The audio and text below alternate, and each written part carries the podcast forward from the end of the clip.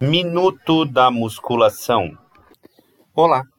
Você já deve ter notado em nossos programas que eventualmente usamos os termos musculação, exercícios resistidos, exercícios com pesos e exercícios de força como sinônimos, alternando sua aplicação às vezes em um mesmo contexto.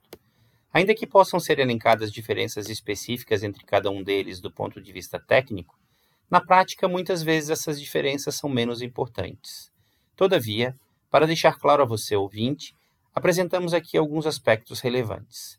Os autores clássicos Fleck e Kramer apontam que os termos treinamento de força, treinamento com pesos e treinamento resistido correspondem todos a exercícios que exigem ação da musculatura corporal contra uma força oposta, geralmente exercida por algum tipo de equipamento ou implemento.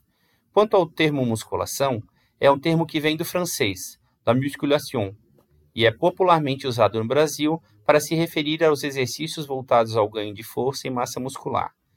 Pontualmente, um termo ou outro pode ser melhor aplicado para identificar os exercícios realizados em equipamentos ou com pesos livres, aqueles usando peso corporal ou tiras elásticas, ou ainda os de característica pliométrica, como o salto vertical, por exemplo. Como já disse uma vez o grande professor e treinador espanhol e pai do treinamento baseado em velocidade, Gonzales Badilho, no final das contas, tudo é força. Até a próxima!